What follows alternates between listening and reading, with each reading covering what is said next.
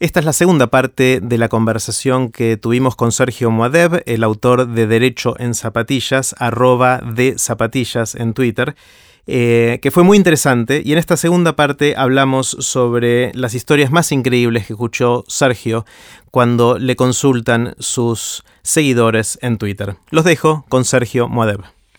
Sergio, me interesa escuchar historias raras, locas de cosas que te pasaron manejando de zapatillas, derecho en zapatillas en, Twitter. ¿Qué, te, ¿Qué, cosas raras te preguntaron? ¿Qué, ¿Qué anécdotas tenés que puedas compartir? Hay una que me pasó que no sé si la conté y. Y creo que era un, era un domingo, sí, era un domingo porque ahora vas a ver por qué era. Me acuerdo que era un domingo. Eh, no sé si era 8, 9, 10 de la mañana. Eh, a mí me gusta Twitter, entonces en general estoy. Recibí un mensaje, un mensaje privado, DM. Eh, un pibe. Hola, ¿qué tal? Mi nombre es tanto, mi DNI es tanto, estoy en el boliche tanto, me acaban de pegar. No me dejan salir. Eh, y. Y. Hago, te paso esa información para que la difundas o que hagas, si sea pasar algo, que, que quede constancia esto que te estoy diciendo. Bueno, le escribo. Y digo, hola, ¿qué tal? ¿Cómo estás? Eh, ¿Pudiste hacer la denuncia? No me acuerdo ni qué le escribí. Sinceramente, primero me, puse un poco nervioso, la verdad es esa, o sea, vi eso.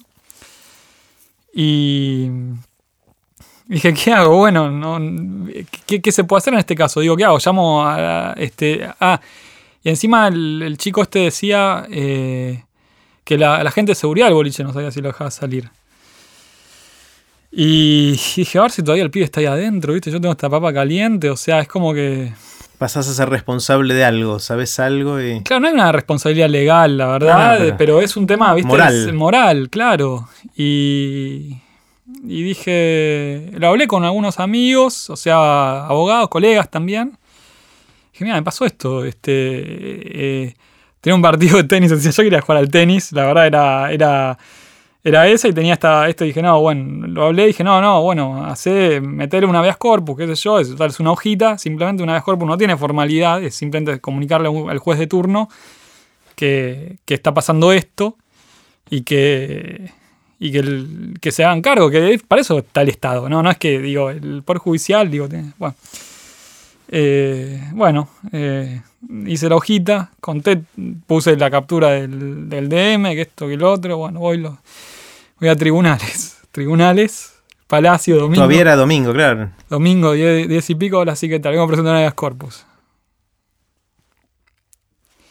no, vaya a la cámara, acá a la vuelta. Bueno, voy a la cámara. No, atiendo uno que estaba de guardia. Habeas corpus, ah, sí, espere. No, no, tiene que ir al palacio. Te mandó de vuelta. Me mandó de vuelta, sí. A ver, esto debería ser rápido y algo urgente. ¿eh? O sea, digo, lo que. No voy a contar el, no voy a hacer el spoiler, pero la idea del Arias corpus es que vos lo puedas presentar ya. O sea, que sepas cuál es el turno. Primero tenés que googlear el turno, saber cuál es el juzgado de turno. Que, cosa que no está muy accesible si no tenés cierto grado de conocimiento y, y, demás. Bueno, eh, lo, lo, llevo. Este, al final, bueno, me recibieron ahí en el, Vuelvo a insistir, le dije, no, mira que en la cámara me dijeron esto, pucha. Dice el de abajo el, encargado, pero yo le dije, no, ¿quién te dijo esto? Bueno, la verdad que no sé, yo simplemente quiero dejar esto, o sea, y, y también era una forma también de yo quedarme tranquilo, digo, yo ya avisé a quien tenía que avisar, era para él, digo, eh, al final lo dejé, estaba, había un funcionario, me dice, no, pero antes de dejar una de las cuerpos vamos a llamar, llama a la comisaría, me hace esperar ahí. Después el pibe me respondió, estando yo ahí, me responde el DM. Por Twitter. Sí, me dice, vamos, me pegaron, no sé qué. Bueno, le digo, mira, acá hizo el acta, tipea ahí, me pegaron, que esto, ah, dice que le pegaron, bueno, va. Lo tipió. Y, el habeas corpus, entre comillas, se desistió porque ya no había una privación, eh, no, no, no aparecía que había manifiesto una privación de la libertad, digamos, eh, y lo tomaron como una denuncia vos me llamaron a ratificar esa denuncia, lo cual no, ahí se funciona. ¿Para qué me llaman? Digo, como testigo, o sea, te metes. Es un problema. Digo, es mucho laburo hacer una denuncia. Lo cuento para que, primero, si se puede, modifiquen el tema de los habeas corpus. O sea, tiene que estar para alguien iletrado. o sea, digo, no puede ser que sea tan difícil presentar un habeas corpus. O sea, hoy en día, la verdad que ya superamos etapas que por ahí era más necesario, pero puede hacer falta porque puede hacer falta. Y la verdad que hoy está, es muy, el acceso es muy difícil, muy dificultoso eso. Y la otra es que después, encima, para el testigo, le pone una carga, que en mi caso yo era el testigo, que va, testigo de que me mandó eso, por lo menos. este, una carga muy, muy pesada, ¿no? Después tuve que ir a la fiscalía o el juzgado de, instrucción o de ahí en inmigrantes, bueno, me llamaron. Pude coordinar el horario, la verdad que el, chico bien, este, que me recibió en el palacio también, o sea, digo, me atendieron bien. Eh, pero lo que digo es que creo que algunas cosas podrían ser más fáciles sin mucho mayor costo. ¿Y cómo terminó esto? Y la verdad que no lo sé cómo terminó la causa.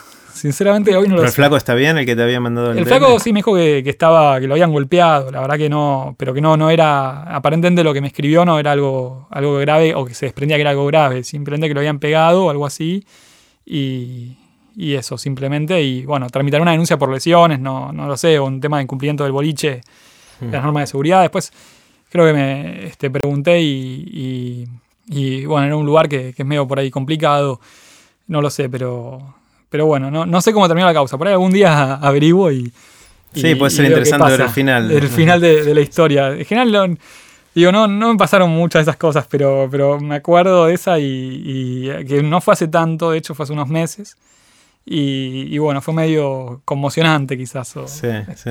Algo a mí me llama mucho la atención, que este es un tema que en general uno le da fiaca saber y averiguar estas cosas, pero me, llamó mucho la atención cuando vi que tenía 150.000 seguidores en Twitter que, le interesa, o sea, hay gente que tiene, que tiene que interesar esto, si no, no, no te estaría siguiendo. Yo sé que después de escuchar lo que estamos hablando se va a disparar y vas a llegar a un millón de seguidores, pero, eh, o sea, 150.000 personas que, activan en esto me parece un montón. O sea, ¿a vos te sorprendió que la gente se enganchara con esto así o no?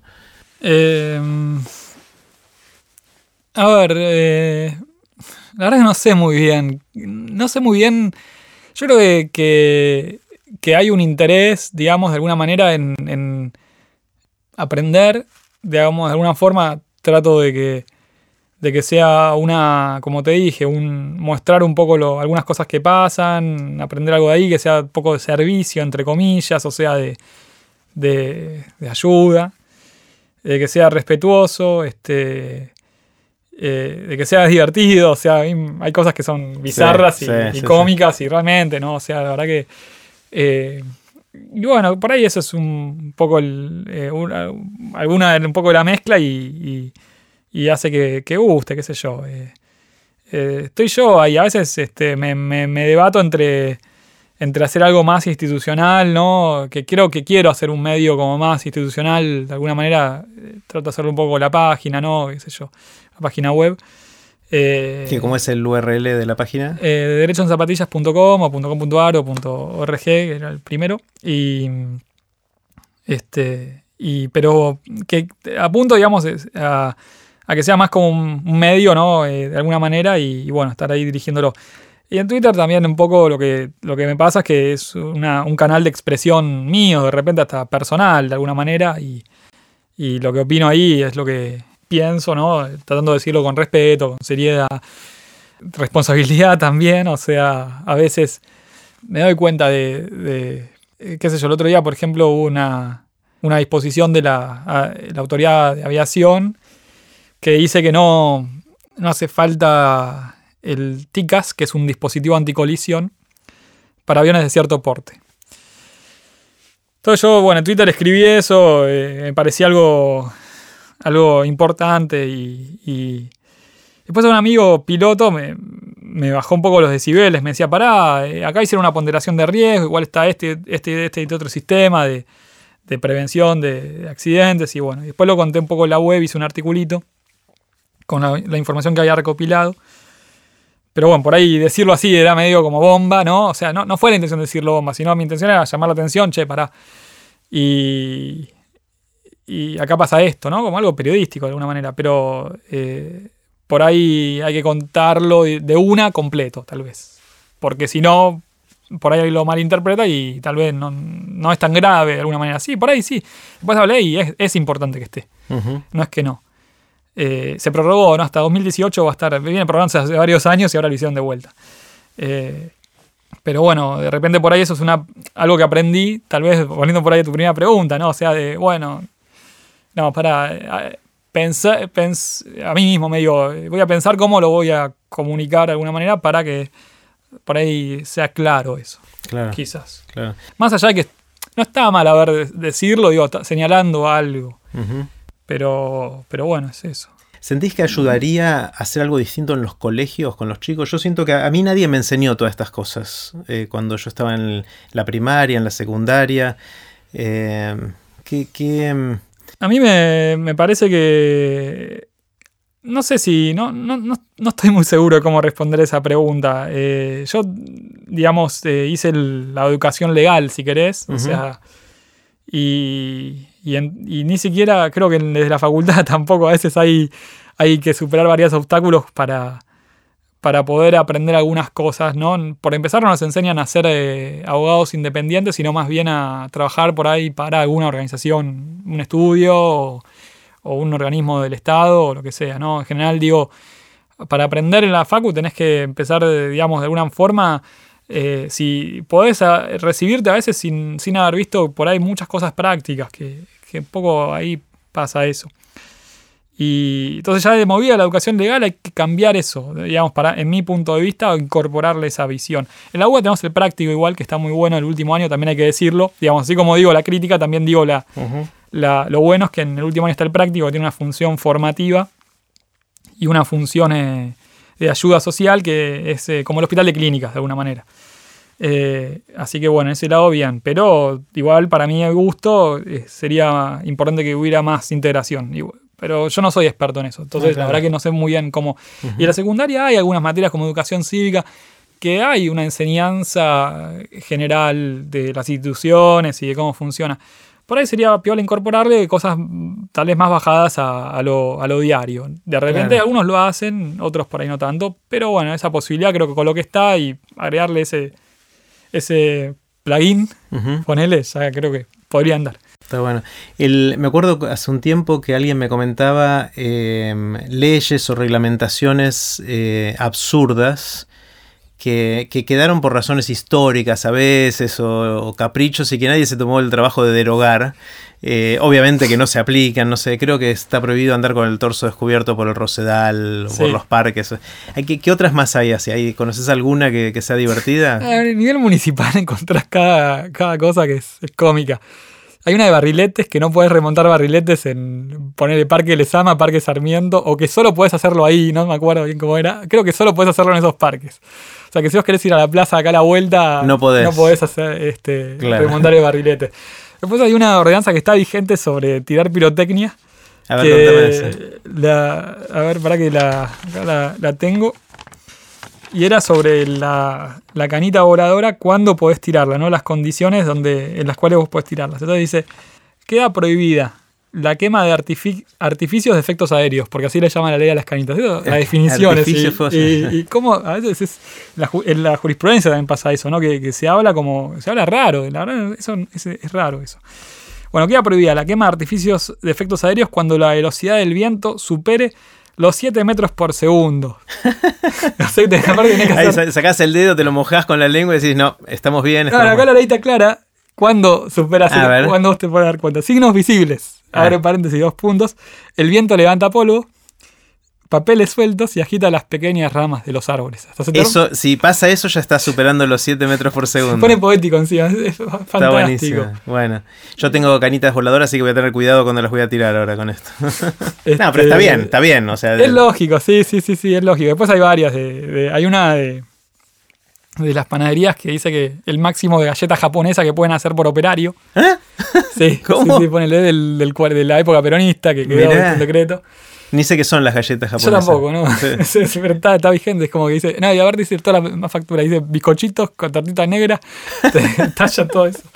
Son cosas divertidas, que, ah, no sé, a mí me generan curiosidad un poco de, y así hay de todo. Después hay, hay sentencias también divertidas de, lo, que te, de lo que quieras. O sea, Por ejemplo, ¿qué, se te ocurre? Y hay una de, no sé, torneo de golf que le, le pegan un pelotazo a uno de. que le quiso hacer una cámara oculta uno al otro y se comió un pelotazo en la cancha de golf. Llegó a la, justicia. Hay otra de un, un, juez en un conflicto de marcas, un tribunal, donde para resolver un conflicto de, de marcas de whisky, dice que analizó y tuvo oportunidad de interiorizarse y conoció como 200 etiquetas. O sea que, y las probó. Y, no sabemos, pero por lo menos está contado toda la historia del whisky y las sentencias. Muy interesante, realmente, ¿no? Es cierto que para resolver un caso un juez tiene que interiorizarse. Bueno, acá lo hizo. Y después, ¿qué más? Hay, hay de todo. Hay una, el otro día contaba de, de sanguchitos de miga que hubo una intoxicación y, y, bueno, era que eh, los jueces le dijeron, no, pero por ahí comiste los de arriba que estaban bien y los de abajo que me trajiste estaban contaminados para analizar. y, después hubo otra que, ahora este, me pasaron ahí la gente de, de SAIS, que es el, Ministerio de Justicia y Derechos Humanos, que está en un proyecto que se llama Derecho Fácil, donde vuelcan un poco algunas cosas de, de así de derechos para el ciudadano. Y hay una tendencia, volviendo al tema del lenguaje, de, que los jueces escriban las sentencias un poco más claras. Ya eso viene de movida, ¿no? O sea, hace rato. Y esa sentencia me pasaron que era de, jueces que le hablaban a una persona con, con, síndrome de Down y le explicaban qué podía hacer y qué no, eh, coloquialmente digamos, ¿no? O sea, sin las palabras como propiciado y también ¿no? Que no se usan, nadie las usa. Bueno, un amigo o alguien conocido o una relación de negocios, nada, nunca se te ocurriría hablar como se habla en general en una sentencia. Bueno, la jueza lo que hizo ahí, eh, varios, hubo algunos casos ya de estos, eh, en donde detalla, le dice, vos vas a poder, eh, por ejemplo, viajar a donde quieras, pero si tenés que vender tu casa vas a tener que pedirle, vas a tener que conversarlo antes con tu hermana, que si cosas así muy sencillas, o sea, eh, razonables, digamos, según lo que, lo que era el caso. Y, bueno, hay, también hay, hay que decirlo también, ¿no? Hay una movida de sentencias así, digamos. No solo para gente que tenga algún tipo de dificultad, sino para todo el mundo. Sí, para el destinatario, en definitiva. Que era quien lee la sentencia. En un juicio entre un trabajador y una empresa, ¿quiénes son los interesados principales? La empresa y el trabajador.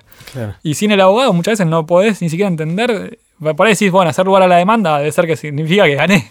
O sea, puedo festejar. Sí, mi sensación cuando leo contratos o, instrumentos legales distintos, leyes, bueno, leyes no leo muy seguido, pero contratos me toca leer cada tanto, es que me da la sensación que el lenguaje que usan es para justificar la existencia del abogado que va a tener que interpretármelo después, digamos, pues es son palabras raras. En el contrato, yo laburé un tiempo en, en, eh, contratos más de empresas y, y me acuerdo los de obra, por ejemplo y allá, viste, ponen los de obra algunas cosas técnicas y qué sé yo. Yo le decía a un abogado con que laburaba, ¿vos entendés esto? Yo la verdad que no entiendo. No, bueno, si ellos lo entienden, por ahí eh, debe ser que funciona. Claro. Eh, pero la, realidad es que el, contrato no hay, una, no hay una formalidad para rectar un contrato, digamos. O sea, en realidad hay muy pocas tal vez. Después el resto es como el código de la programación, ¿no? O sea, es eh, de alguna manera es poner los algoritmos de, ver qué puede pasar si pasa X, tiene que pasar Y. Y así tratar del abogado inteligente de ir previendo qué puede ir pasando. Y también saber la ley que se aplica al contrato. Si vos vas a poner una cláusula nula, también estás en el horno. Pero fuera de esas limitaciones, en el contrato la habilidad es poder redactarlo, eh, que es un desafío también, digamos, si se aprende día a día, es poder redactarlo sencillo, cortito, clarito y con eso en general. Y que cubra todas las contingencias. Cubra un poco, claro, lo que puede pasar. Sí, sí, sí. sí. Mm. Este, así que. Eh, pero bueno, sí, lo de la ley en general hay una. Hay que decirlo, hay una tendencia a que, a que sea más clara. Eh, y hay convenciones y gente que se ocupa un poco de eso. Y, y bueno, eh, y hay también proyectos e iniciativas que, que aparte tratan de, de, de, difundir, porque en definitiva es algo público. O sea, eh, digo, el, derecho argentino, digo, es un poco, es como que tiene que ser de alguna manera, eh, no, sé si conocido, digo, porque es la ficción de, conocer todo, pero por lo menos algunas cosas, digo, es, es como que interesa de alguna manera. Muchas de las medidas de gobierno se instrumentan a través de leyes o, y así. Entonces, si no se puede entender de qué se trata, es difícil, ¿no? Y no digo la regulación esta de ANAC, que tenés que ir a la RAC, decían con las siglas, ¿no? Que si no conoces eso, digo, eh, es interesante, ¿no? Eso, o sea, eh, hay, hay, una complejidad inherente, digamos, puede haber una complejidad. El tema es cuando ya pasa a ser, eh, digamos, muy inaccesible de alguna manera. Claro, claro. Sergio, tengo ganas de hacerte muchas preguntas muy cortitas. Eh, y así terminó la segunda parte de la conversación con Sergio Moadeb. Pueden ver los links relevantes en aprenderdegrandes.com barra Sergio. No se pierdan la próxima y última parte de la conversación en la cual le hice a Sergio las preguntas de Aprender de Grandes.